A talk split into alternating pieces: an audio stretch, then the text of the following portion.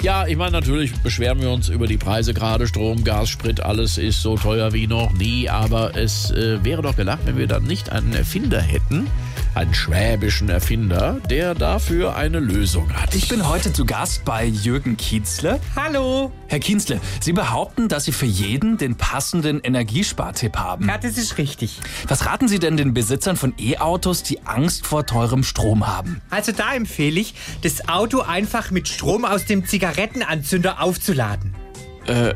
Ah ja, und Ihr Tipp für alle Dieselfahrer? Benzin tanken. Das ist ja gerade viel günstiger. Benzin.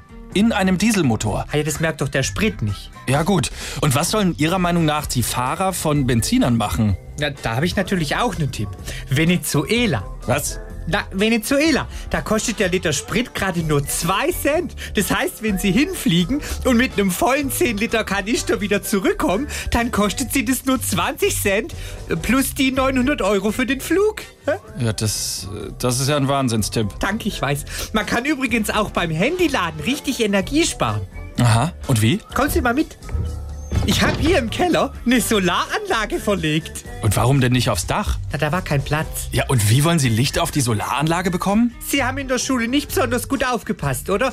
Dafür muss ich hier nur alle Deckenlampen einschalten und nach nur drei Tagen ist mein Handy schon zur Hälfte aufgeladen. Man darf alles sein, bloß nicht blöd. Ah ja.